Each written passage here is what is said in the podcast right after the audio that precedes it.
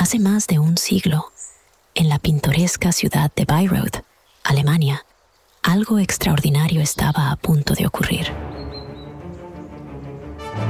En el año 1876, un hombre llamado Richard Wagner, un visionario de la música, estaba a punto de dar vida a una idea que cambiaría la historia de la música para siempre.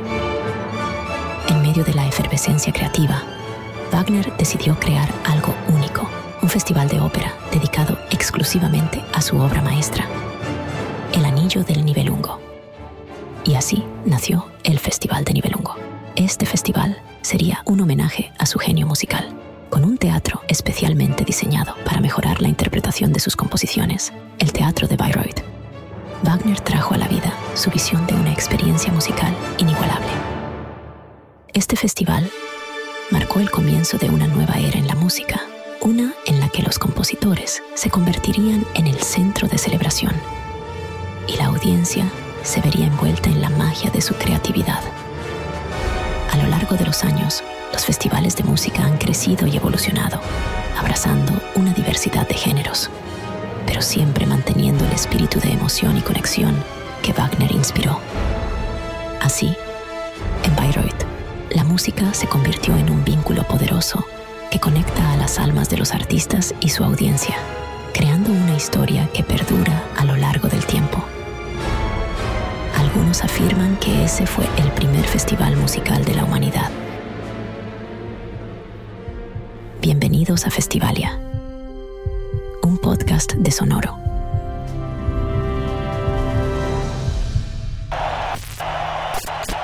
La historia de los festivales en cinco grandes brincos. 1. El despertar de Woodstock.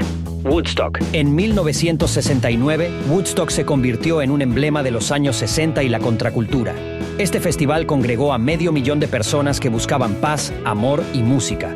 Entre los músicos icónicos, Jimi Hendrix, con su electrizante interpretación del himno nacional de Estados Unidos con su guitarra en llamas, dejó una huella imborrable. Isle of Wight Festival. En el Reino Unido, el Isle of Wight Festival atrajo a una multitud masiva con artistas como Jimi Hendrix y The Who. El festival de 1970 fue uno de los últimos conciertos de Hendrix antes de su trágica muerte. 2. La diversidad resonante. Glastonbury Festival, 1970. En el campo inglés, Glastonbury se erigió como un faro de diversidad musical. Rock, pop, electrónica y música folk se mezclaron. En el 85, el festival dejó de realizarse debido a problemas de seguridad, pero regresó dos años después de forma más exitosa. US Festival, organizado por Steve Wozniak de Apple en el 82, este festival en California destacó por presentar géneros diversos, desde el rock hasta la música country. El festival de 1983 estableció récords de asistencia y fue uno de los primeros en transmitir por televisión. 3. La explosión de la música en vivo. Lollapalooza. En 1991, Perry Farrell de Jane's Addiction creó Lollapalooza, un festival itinerante que elevó la música alternativa y el rock independiente. Reading Festival. El mismo 91, pero en el Reino Unido, el Reading Festival se convirtió en un pilar del rock y el punk, albergando actuaciones explosivas de bandas como Nirvana y The Rolling Stones. Nirvana interpretó en el festival en 1992, una de sus actuaciones más icónicas. 4 globalización y especialización. Coachella Valley Music and Arts Festival. En el árido desierto de California, nacido en el 99, Coachella se ha convertido en uno de los festivales más influyentes del mundo, destacando por su enfoque en el arte y la moda. En 2012, Tupac Shakur resucitó en un holograma durante una actuación histórica. Tomorrowland. En Bélgica, Tomorrowland desplegó un mundo mágico de música electrónica desde el 2005. En 2014, el escenario principal se inspiró en un gigantesco libro de cuentos de hadas y contó con la actuación de David Guetta. 5. La era digital y la resiliencia. Festival Tomorrowland Around the World. La pandemia aceleró la tendencia de los festivales virtuales. Tomorrowland llevó su espectáculo en línea con una experiencia digital inmersiva. La edición virtual de 2020 reunió a un millón de asistentes en línea. Resiliencia y evolución. Los festivales modernos continúan adaptándose, explorando nuevas formas de experiencia y abrazando la sostenibilidad. Por ejemplo, en 2019, el Festival Glastonbury eliminó las botellas de plástico y logró un 67% de reciclaje, marcando un hito en la sostenibilidad de los festivales. Festiva. LIA, Festival en el Horizonte. Corona Capital, 17, 18 y 19 de noviembre. Foro Sol, Ciudad de México. La cabina de Festivalia estará presente. 30 Seconds to Mars, The Cure, Chemical Brothers, Pet Shop Boys, Arcade Fire, Pulp, Alanis Morissette, Blur, The Black Keys y mucho talento más. Tendremos información exclusiva y programas especiales. Corona Capital. Tres recomendaciones para ver en la pantalla sobre documentales musicales. 1. Searching for Sugar Man. En Searching for Sugar Man, un intrigante documental dirigido por Malik Benjelul, exploramos la asombrosa historia de Sixto Rodríguez, un músico de Detroit cuya música pasó desapercibida en Estados Unidos, pero se convirtió en un fenómeno en Sudáfrica durante el apartheid. La película sigue el viaje de búsqueda de la verdad detrás de este enigmático artista, mientras descubre cómo su música se convirtió en un himno para la lucha contra la opresión en Sudáfrica.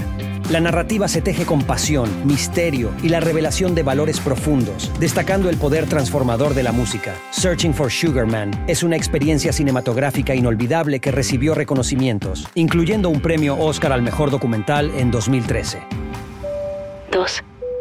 P.H. Harvey, A Dog Called Money. En PJ Harvey, A Dog Called Money, Seamus Murphy nos lleva a un viaje único al corazón creativo de la icónica cantante y compositora británica PJ Harvey. La película nos muestra el proceso de creación de su álbum The Hope Six Demolition Project, un trabajo que se convierte en la banda sonora de un recorrido visual por el mundo. A través de las lentes de Murphy, exploramos lugares como Kosovo, Afganistán y Washington, D.C., mientras Harvey se inspira en la realidad que la rodea para crear su música.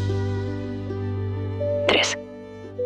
Rolling Thunder Review, A Bob Dylan Story. Rolling Thunder Review, A Bob Dylan Story, es un documental dirigido por Martin Scorsese que nos transporta a la gira de Bob Dylan del 75, ofreciendo actuaciones icónicas y una visión profunda de la cultura de los años 70. Esta película se destaca por su mezcla de imágenes de archivo y entrevistas, brindando una experiencia única que captura el espíritu revolucionario de la época y la genialidad de Bob Dylan. La película ha sido ampliamente reconocida en la industria, lo que confirma su calidad y relevancia. ¿Cuáles son tus recomendaciones? Envíanos un texto a nuestras redes sociales arroba sonoromedia. Festivalia presenta Somos fans. Relatos personales que revelan el profundo impacto que la asistencia a un festival puede tener en la vida de una persona, desde los encuentros mágicos con los artistas que admiramos hasta la inolvidable sensación de unidad en medio de una multitud entregada. Estas experiencias ofrecen un valor incalculable. Conoce a otro como tú, porque al final todos somos fans. Hola, soy Jair Cardoso y soy fan de los festivales. Uno de los mejores festivales a los que he asistido, que fue exactamente la Palusa 2011, My Morning Jacket, Dead Mouse, A Perfect Circle, CeeLo Green, Junior Gong Marley, The Cars, los Deftones, Cage the Elephant. Pero esa noche cerraban los Foo Fighters. Ellos traían el disco de Westin Light y es la mejor alineación o el momento más grande de los Foo Fighters. Para esto yo no tenía visa, decidí renovarla únicamente por ir a ver este concierto, ¿ok? Ya más o menos en la tarde le dije a mis amigos, oigan, pues bueno, yo a lo que vengo es a esto. Y pues decidí despedirme de ellos como en un cierto ritual, como si me fuera a morir. Para esto yo me cargué de cuatro cervezas grandes carísimas y me fui hasta adelante. Estaban tocando los Arctic Monkeys y después seguía el set de los Foo Fighters. Irme metiendo, metiendo, metiendo, metiendo y a su vez pues iba tomando y tomando y tomando cerveza. Llegó un momento en el que comenzó a llover y pues bueno, se comenzó a hacer bastante lodo. Fue la primera vez que supe, podía estar muy soleado y en cuestión de 30 minutos, 20 minutos podía caer la peor tormenta que ustedes hayan visto. Esto ahí en el Grand Park de Chicago. Era soy muy fan de los Foo Fighters y más, créanme, más esa que iba a ser la primera vez que yo los podía ver en vivo. Me voy más hacia adelante y créanme que no se veía tan hardcore, no se veía tan hardcore, ni siquiera había un mosh pit, no había nada, algo tan fuerte. Comenzaron los Foo Fighters. Curiosamente la gente comenzó a aventarse hacia adelante y algo pasaba, ¿saben? Algo no se sentía muy bien, pero yo estaba tan feliz que realmente dije, "Mm, no, no, no importa. Entonces con el lodo, una persona, solo recuerdo que me pisó el pie, entonces todo en mi pie se fue hacia hacia adentro del lodo, todo, todo, todo mi pie. Y conforme la multitud me iba recorriendo, había de dos, o me quedaba ahí parado tratando de sacar el pie o me iba al suelo, porque si me trataba de quedar sacar el pie, pues me iba a quebrar la pierna y me iba muy mal. Entonces lo que decidí fue caerme al suelo. En el lodo yo ya estaba siendo un poco aplastado o mucho aplastado. En verdad sentí que pues el aire se me empezó a ir, no podía sacar la pierna y ya estaba en el suelo. La gente no me estaba volteando a ver porque estaba volteando a ver el show. Recuerdo a un héroe como de dos metros, un blanco grande, grande, grande y me sacó como tal cual como si fuera un muñeco y me ayudó.